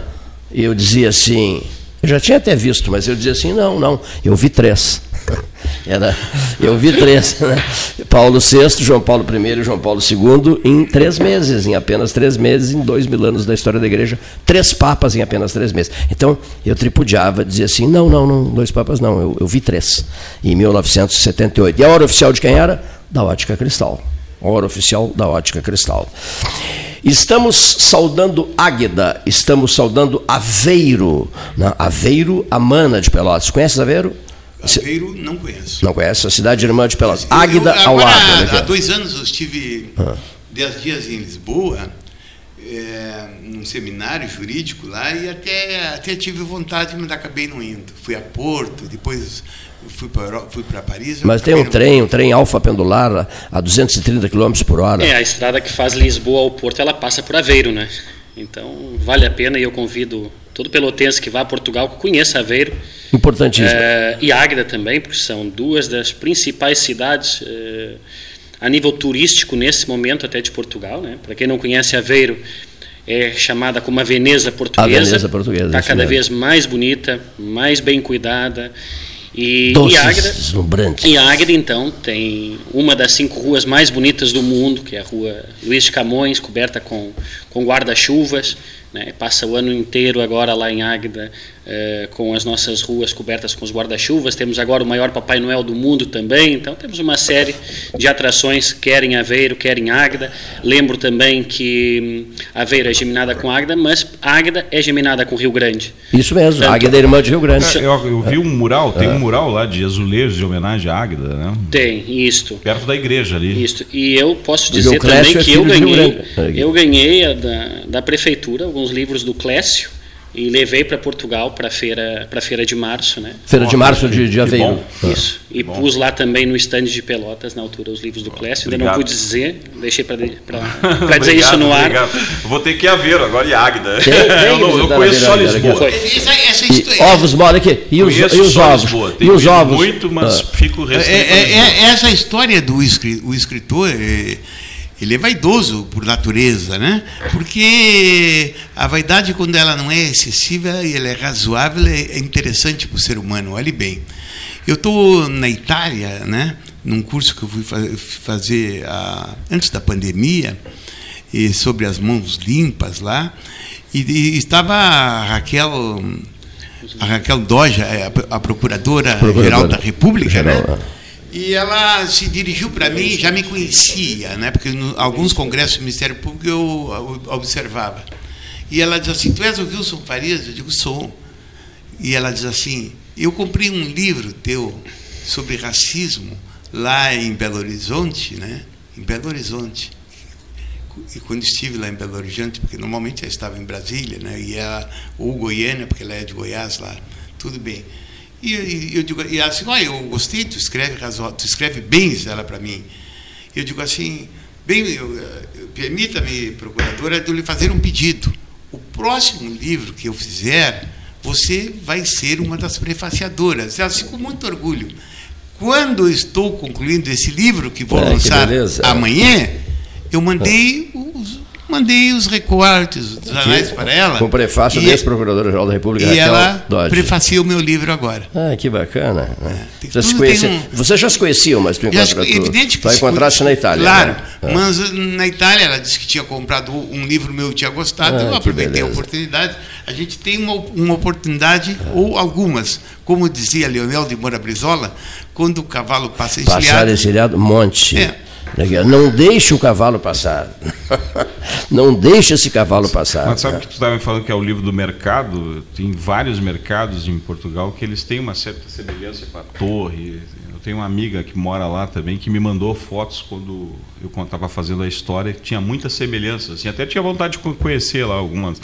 E, se não me engano, é um, eu estou tentando ver se eu acho aqui se não é o mercado de Aveiro, que é o mercado mais antigo. Assim, não sei se é esse, mas é, ela fica numa cidade também ali da volta de Lisboa e me mandou. Eu mandei o livro para lá também. Há mercados fantásticos em, em Portugal, né? Como eu pude dizer aqui, eu levei alguns dos teus livros eh, e foi exatamente esse da, da biblioteca municipal. E se eu tivesse que aconselhar a visita a algum mercado, eu normalmente quando viajo, né, para qualquer país, a primeira coisa que eu faço quando chego numa cidade, Vai no mercado. vou no mercado. né? É, eu eu também aqui em faço. Pelotas vou primeiro no café aquário tomar meu café, mas depois faço sempre o meu ritual E vai às de ir no livrarias. mercado. E vai às livrarias. Né? Aliás, eu fiz amizade com um camarada na- no Porto. A livraria Lelo. da Lelo, né, que é um espetáculo de livraria, e, e o dono da livraria é íntimo amigo do Pedro, né, e eu fui apresentado a É a ele. livraria mais conhecida de Portugal. É, uma é livraria verdade. fantástica. É deslumbrante, ela, ela, quem, quem gosta de livros e quem gosta da livraria, aqueles que nos estão ouvindo, que procurem, façam a pesquisa. Livraria Lelo fica no Porto. A livraria é do coisa João Miguel. do fantástica. João Miguel. Eu acabei com. Do José Lelo. Do José, José Lelo. Isso. Conversamos tanto, José Lelo, e por, por, a gente conversa muito por rede social também, que é teu grande amigo, É, né? é. Ali na, então, na, na fica ali no Porto. Ah. E, e para quem gosta de mercado, fica ali do lado da livraria Lelo. Para mim, um dos mercados mais bonitos de Portugal, que é o mercado do Bulhão. Né? Então, também recomendo que façam uma visita à livraria Lelo e que E depois. vá ao mercado. Agora, sobre o mercado, só um passando aqui. Os- no- no- o Carlos Francisco Sica Diniz, eu e o Flávio Ribeiro Caran e alguns outros amigos estávamos em Aveiro e resolvemos sair para almoçar, mas primeiro passa. Carlos Sica Diniz, o nosso, um dos nossos professores. Nosso professor querido Direito Civil. professor, presidente hoje do Instituto João, João Simões Lopes Neto, nosso querido professor, isso mesmo, Wilson. E cuide só, aí fomos ao restaurante e tal, tal, e o restaurante diz, olha, os senhores o que, que querem? Não, nós queremos peixes e tal. Então os senhores podem escolher. A gente vai até a, ao mercado, a banca do peixe do, do mercado de Aveiro, escolhe o que quer comer né, e eles mandam entregar eles mandam entregar esse peixe no, no o crustáceo, eles mandam entregar no restaurante. Fantástico isso, Olha, né? É, fantástico isso, né? Eu comi bons peixes em Portugal, em Lisboa, em Lisboa, principalmente. Mas onde eu comi bons peixes foi, em, foi na Noruega, viu? Em Bindiga, na Noruega. Tem é, tipo, tipo uma praça assim com com quiosques de peixe. É, Maravilhas, é, é Para quem gosta de peixe, né? É. Eu acredito que os peixes de águas frias, eles são sempre mais saborosos do que os peixes de, de água quente. Concordo contigo. É. Mesmo nós lá em Portugal, aqueles peixes que vêm das águas frias, eles são também um pouco mais gostosos do que os nossos, mas o peixe português, sobretudo a ah, forma como ele é feito, são peixes fantásticos. Águas frias, né? Isso. Eu não vou deixar de fazer um registro aqui, chama-se JN Pescados, o dono é muito meu amigo, e quarta sessão da Barra Rio Grande, não, não, não, você indo pela, pela, pela pista asfaltada que passa em frente ao Porto Novo, você chega direto ali naquele canteiro ali, dobra à esquerda, Rua 4, quarta estação da Barra. Olha aqui, ó. Esse, esses pescadores ficam de 7 a 10 dias né, em águas profundas, a partir de 3 mil metros até 7 mil metros de profundidade, e trazem verdadeiras maravilhas, mecas inesquecíveis. Né? O espadarte trazem salmão, trazem, trazem polvo, eh, trazem o peixe-sapo, que, é uma, que é uma maravilha, trazem a, que a, trazem a sapateira, a, a lagosta pequenininha. Mas você é inimaginável, assim, não vou ficar citando aqui. É a melhor casa de frutos do mar e de crustáceos, indiscutivelmente. Arlan, o proprietário, da, da metade sul do Rio Grande Clécio. Não há nada que se encoste na, na, na, na JN Pescados. Né? Aqui, pertinho da gente, uma barbada dá um pulinho em Rio Grande. Eu faço isso com frequência. Né? Bom, mas o, só que não é um restaurante e eu não estou entrevistando chefes de chefes Mas a essa hora era bom que fosse. era bom que fosse. Tens razão, era bom que fosse. Olha aqui, ó, no ligeirão, um, uma opinião de cada um. A questão quis. Tá? Olha, Cleiton, eu vou, eu vou, eu vou tentar, tentar fazer um resumo assim. assim. É, na realidade, é, o Ministério Público, ali bem, o Ministério Público foi pragmático nesse processo. Quando ele, ele, ele, ele se preocupa e ele coloca poucos réus, né? Sim.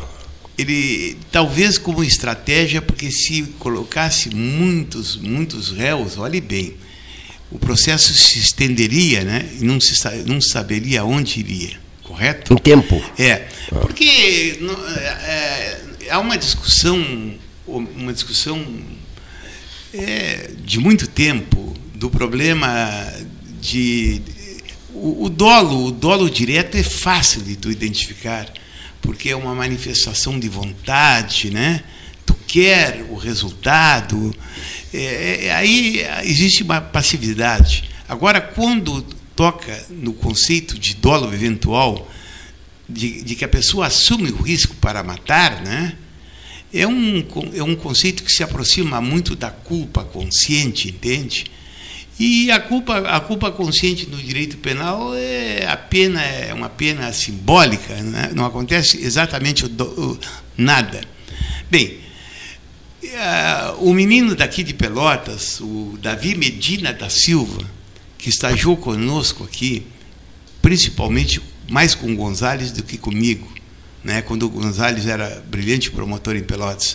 Gonzales, no meu ponto de vista, foi um dos melhores promotores do Rio Grande do Sul. Ele saiu na hora errada do Ministério Público. Ele tinha que ter saído de Pelotas e ido para o júri em Porto Alegre.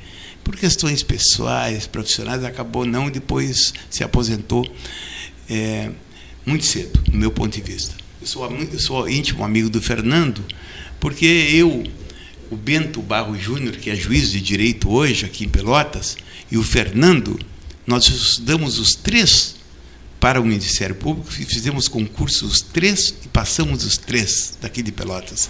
Nunca ninguém fez isso e nós fizemos. Bem, o Davi Medina da Silva, é apenas para, para contextualizar, Ele fez, ele fez estágio conosco aí, era um menino extremamente pobre. O Fernando dava muita força para ele. E ele acabou fazendo concurso para escrevente quando se forma em Direito e ele vai para Porto Alegre e hoje é um dos melhores promotores do júri de Porto Alegre.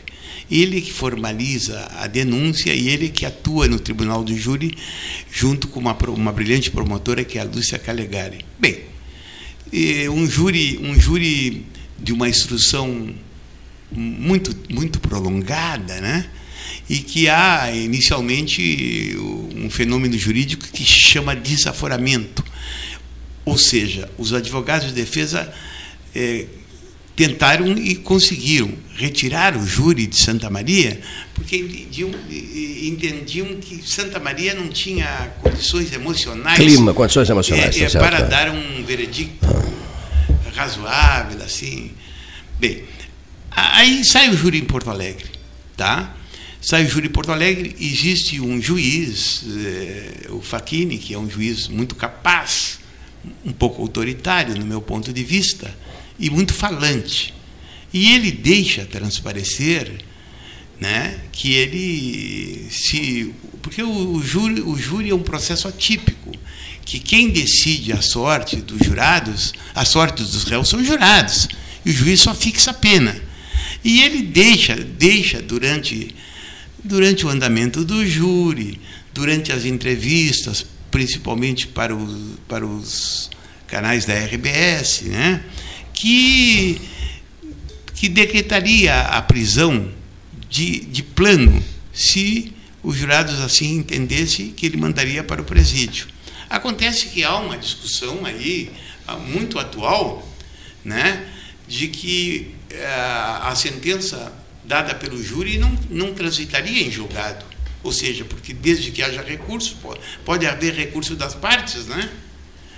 E aí, a defesa eh, habilmente impetra um habeas corpus, certo? Eu, eu entendo que, que existiu uma habilidade do advogado, mas acho que ele também se precipitou.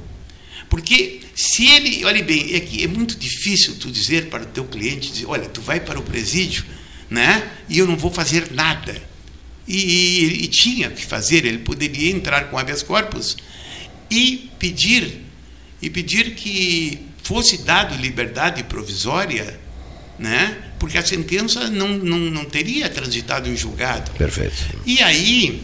Do jeito que foi, parecer uma afronta. Né? E, e, aí, Perfeito. olhe bem, Isso mesmo. no meu ponto de vista, Isso mesmo. Se, se ele deixa ir para a prisão e depois ele recorre, ele poderia reverter a situação. Porque diante.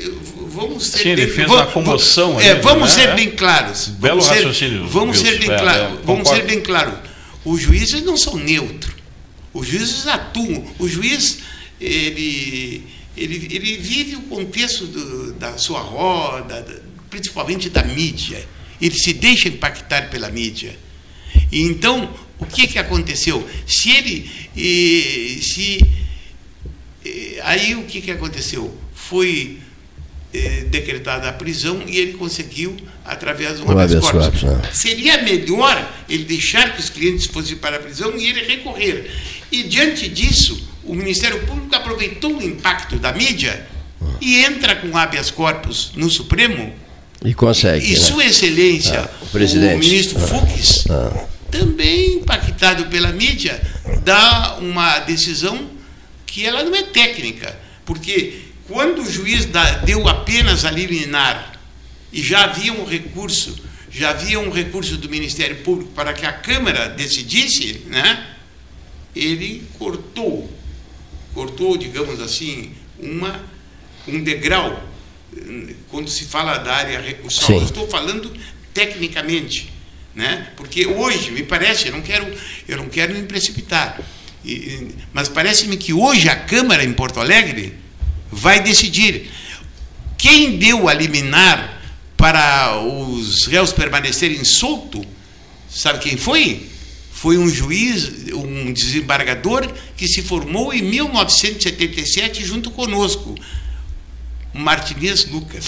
O Martinez, o Lucas. Foi ele, Deus. ele se Ah, formou conosco. O eu Lucas. emprestei um livro de direito penal e eu brinco Meu com ele até Deus, hoje, rapaz. que ele se apropriou do meu livro que não devolveu. Claro que eu dei o livro Sim, para ele. brincadeira, né? O Martinez Lucas, Nosso que se formou colega em de- 77, nosso colega de ATB. hoje é desembargador em Porto Alegre e é casado com uma desembargadora também.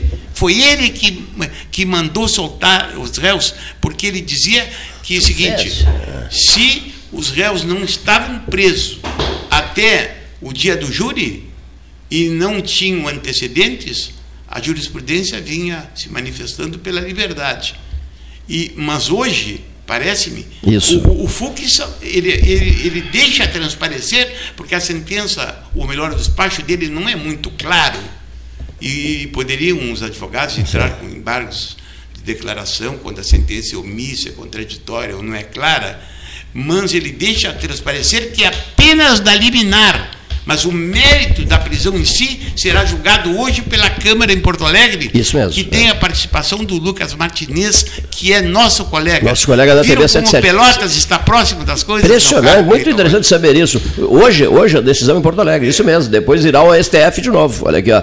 O Martinez Lucas, nosso colega de turma. Que interessante. Olha aqui, pessoal, em função da hora, olha aqui, ó, Ampassan, não vai dar para examinar aquela questão que eu havia proposto do, do- sempre os mesmos na Fórmula 1, sete anos Mas Schumacher. vou te dizer uma coisa, é, só sobre a eleição, para fazer uma, uma analogia que tu fez. Essa eleição, a próxima de 2022, vai ser que nem essa final de Fórmula 1 entre Hamilton e Verstappen. Quem derrapar na última curva ali vai perder. Olha que frase aí. Olha aqui, olha ó. Serão dois pilotos, serão É dois isso, pilotos. é isso. A eleição, a eleição 22 será polarizada? ainda? Lula e Bolsonaro, Infelizmente. Max Verstappen, Na eleição Hamilton. passada foi o antipetismo e agora seria o anti-Bolsonaro? Não, não, não. Lula versus Bolsonaro. Sim, mas ó. seria, se- digamos assim, olha bem, o Bolsonaro chega ao poder com base no antipetismo. E agora, digamos, poderia haver o anti-Bolsonaro? Olha aqui. Vai, vai ser, que- vai ser, vai ser, Há uma vai frase ser que que, nem assim, Fórmula 1. Interessante, O Moro- o Moro inter- não- não seria a terceira via? Não, eu, eu não não, creio é. também. Interessante o que disse o Clécio. Só uma coisa. Dizem que vê melhor quem vê de fora. Portugal, Portugal, Portugal, Lisboa, Aveiro, Águeda. Como é que vocês veem a eleição no Brasil? Olha, o Brasil está muito mal. Polarizado. Vê, nós vemos de forma muito mal o que acontece na política a nível brasileiro. Né? Há um radicalismo extremo entre agora quem é Bolsonaro e quem é do PT. Nós vemos que a política no Brasil foi aquilo que eu falei há pouco, é vista como se fosse um clube de futebol, onde eu não vejo os erros do meu clube, eu só tento ver os erros do outro, onde a seguir as eleições, quem verdade. perde não ajuda, quem perde vai passar um mandato inteiro atrapalhando aquele que ganhou. Então, E eu te faço uma pergunta. Portugal tem um semipresidencialismo ou não? é um regime parlamentarista, né? semi-presidencialista, parma- parlamentarista. Interessante. né? É, então, o que eu, eu é, daquilo que nós vemos de fora, daquilo que nós analisamos de fora, e o que era preciso no Brasil era ver uma terceira via, uma via. é, Não há espaço. Toda eleição que tem uma reeleição, dificilmente eh, um outsider surge.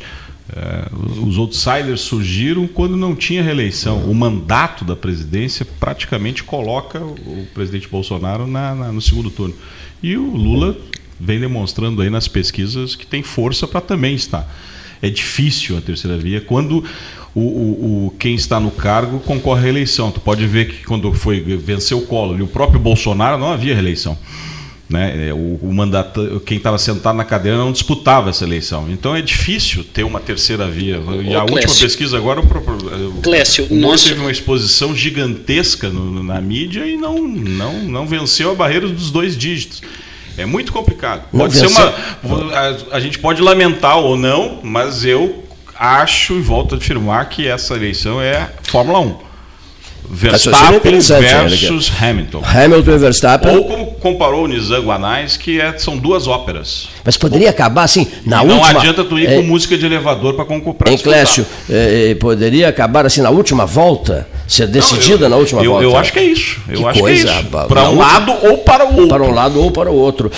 E o elevador cheio, porque os, os que estão dispostos a representar o papel de terceira via estarão todos no elevador, mas não vai chegar a tempo no último andar. Não. O Agora, eu não pergunto, tempo. eu pergunto Ah. e ainda há poucos nós estávamos aqui, o Clécio ainda não estava aqui conosco, e nós estávamos analisando alguns números, né, Clécio? Eh, o Brasil, há uns anos, de uns anos para cá, o Brasil tem vindo a perder o seu valor enquanto país, né? Sobretudo a nível de moeda. 7 por 1. A nível de valor, que nesse momento está quase 7 por 1 relativamente ao euro. Isso é fruto também de erros de governação. Né? Essa governação não melhorou aquilo que estava acontecendo, que já vinha de trás. Então, eu acho que o povo brasileiro tem que voltar com. esquecer os, radicais, os radicalismos, esquecer se na eleição passada votou no A ou no B. O senhor gostaria de uma terceira via no Brasil? Sim, eu acho que era importantíssimo que houvesse uma via menos radical, seja ela de direita ou de esquerda, mas que houvesse uma, uma terceira via e que conseguisse agregar mais a população brasileira que nesse momento vive de forma hum, separada, onde há imensos ataques a nível político. mas as os É, e, e ainda só apenas no, no, numa análise do terreno político, porque o Brasil viu uma situação delicadíssima no terreno que se chama desemprego e fome. Né? É, e o povo Perfeito, quando vota. perfeito, perfeito, perfeito, e daí eu perfeito, acho é. que também o Lula possa ganhar alguma, ter alguma vantagem, porque vai haver muita gente que vai votar com fome. Né? Eu ouvi muito ontem Então- sobre isso, desemprego, Mas, desemprego mas e fome. Pensa também que vai agora começa o auxílio, foi quando o presidente Bolsonaro teve a, a- a- a melhores índices de, de aceitação, foi quando começou a pagar auxílio emergencial. Vai voltar a fazer. Então, Então, assim, eu acho que ainda é muito cedo para uma definição, mas eu acho que ela vai ocorrer dessa forma. Né? Acho que os dois estão no segundo turno. Eu acredito pelo que- que, eh, eu eles- acho que isso aqui todos nós achamos. né? é, é difícil Agora, perder esse- um eleitorado cativo como os dois têm. Naquela perspectiva de terceira via, acho que vale a frase de cada um de vocês sobre isso, tem em função da hora. Naquela perspectiva de, de terceira via, vários nomes desfilaram, né? Vocês ficaram impactados assim negativamente com determinados nomes que, num primeiro momento, parecia que iriam se destacar, uma barbaridade, e depois, o Clécio há pouco usou a expressão, ficaram no dois dígitos, três, num dígito e tal. Não decolaram simplesmente. Né? E, Acho- e- não, não é que tenha faltado espaço. Acho né? que nessa, É. se tiver um que ultrapasse, da terceira via que ultrapasse dois dígitos, é- já, já é um lucro, né? Mas eu, eu, Agora, ah, ah, Seria claro, o Moro não? Não. eu, acho- eu acho que o Moro vai ocupar um bom espaço ali, mas pode ser. Ele está, talvez ultrapasse os dois dígitos agora. Isso vai dar condições para vencer? E o Dória? Ah, não acredito. Também, não, também não. Agora, o Dória, Mas- o, o Dória, o Dória é um fenômeno, porque o Dória é extremamente organizado, parte de um, de um Estado fortíssimo, né? E não decola. Aí, Não decola, É um né? Segundo orçamento da República, meu Deus. Segu- E está ali, é- tá é ali uma a prefeitura, o terceiro Ele é uma prefeitura de São pessoa Paulo. capaz. Ah. Ele é uma pessoa capaz. Acho que o problema do Dória é uma questão de imagem, que, em que boa parte do povo brasileiro não se revê no Dória. Né? Hoje também tive, tive lendo uma. Há pouco antes de vir para cá, penso que também um dos potenciais eh, presidenciáveis, que é o Ciro Gomes, também está aí numa malha. Desandou, qualquer- desandou o Ciro com também. a Polícia É. Federal, então o Moro precisaria para chegar à presidência do Brasil de cativar algum eleitorado também de esquerda e do Lula, mas Tem um amigo meu que diz o seguinte: imagina é, né, evento de campanha do Lula com todos os artistas lá, evento de campanha do presidente Bolsonaro com todos os sertanejos, tudo. Quem é que vai em evento do Moro?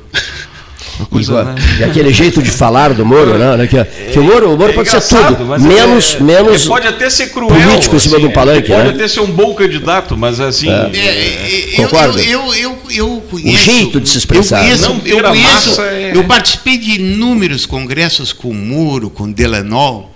A impressão que eu tinha que eram idealistas, entende? Era. Agora, eram idealistas. Era, de Agora, eu, queria, eu gostaria de dizer É. o seguinte: na vida, até as pessoas inteligentes praticam equívocos. Eu acho que se ele queria ser político, ele não devia ter ido ao encontro do Bolsonaro. De jeito nenhum, olha aqui. Ó. Ele repetiu estupidamente o gesto do período Collor, em que o presidente do Tribunal Superior Eleitoral aceita ser eh, ministro das Relações Exteriores. Lembram? Aceita chan ser chanceler do governo Collor. O poder, o poder, né? É, e agora seduz, né? Seduz, né? É, E outra posso- coisa, o, o- o pessoal ligado ao Fernando Henrique, é, é bom lembrar isso, graças, graças a Mário Covas, Fernando Henrique não foi chanceler do Collor, sabe, vocês sabem disso, né? Tava, ele já tinha aceitado a ideia, mas o Mário Covas teve um acesso de fúria, reuniu a cúpula tucana e disse: você não pode ser chanceler do, do Fernando Collor de jeito nenhum. Isso, essa reunião foi em São Paulo, eu sei de detalhes dessa reunião. O Mário Covas não deixou o FHC ser chanceler do Fernando Afonso Collor de Mello. Mas o. Esqueci o nome dele agora, o presidente do Tribunal Superior Eleitoral, como era o nome dele? A memória falha às vezes, né? O, o, o que aceitou ser ministro das Relações Exteriores do Collor, fez uma grande bobagem e comprometeu o futuro dele, tanto no, tanto no tribunal quanto na vida política. Né? O Moro fez a mesma coisa. Como é que o Moro, na condição que ocupava, né, dentro da Lava Jato, vira ministro da Justiça, e logo da Justiça? Do presidente, do presidente Bolsonaro. Inacredit- Inacreditável. Ele, ele entrou num terreno que ele não, Ah, ah. no, no terreno político que ele não dominava, né? Olha o Esse é relógio novo que ele comprou, que bonito. Olha lá. Ele comprou um relógio novo. Ele está sinalizando que é para. É, é, não, é para nos mostrar o relógio novo. Olha aqui. É, Aqui o, o- o programa do Cleito continua sendo feito de metáforas e mais metáforas. e com isso eu me despeço e, e agradeço ao Cleiton e espero que os amigos estejam hoje na. Livraria. Na o- não, Não, que os hoje amigos na biblioteca. Estejam hoje na biblioteca. Hoje na biblioteca. do Clécio, 19 horas. E amanhã estejam na Livraria Mundial, eh, me dando a satisfação quando eu estarei, eh, digamos assim, autografando o meu 16º livro. Parabenizo o, o Clécio pelo, pela boa obra, porque escrever, pesquisar, não é fácil. É recíproco, Wilson. Eu agradeço a todos, agradeço ao Cleito, ao espaço. Espero que todos possam ir hoje lá na biblioteca. Lá estaremos. É um, e, e, se possível, também amanhã lá na Livraria Mundial. Ah, prestigiando. E que bom te reencontrar. viu? Tu é, faz parte da Por minha, acaso, né? Faz parte da minha história aqui como jornalista nessa cidade. Eu fico muito emocionado cada vez que eu venho E a aqui e reencontro é, alguns amigos. A gente se afasta das pessoas, mas é a vida que nos E a faz. vida, né, que nos leva para todos os lugares. Enfim, nunca se sabe onde a gente, onde a gente poderá reencontrar afetos. Né? E espero também que todos estejam conosco amanhã, a partir das 13. Né, do, do 13. Que o Pedro Vidal seja muito bem-vindo, é um grande anfitrião eh, em Portugal, amigo do coração, e já vários encontros já estão sendo programados para eh, confraternizarmos nesse final do ano de 2021. Muito boa tarde, senhoras e senhores ouvintes.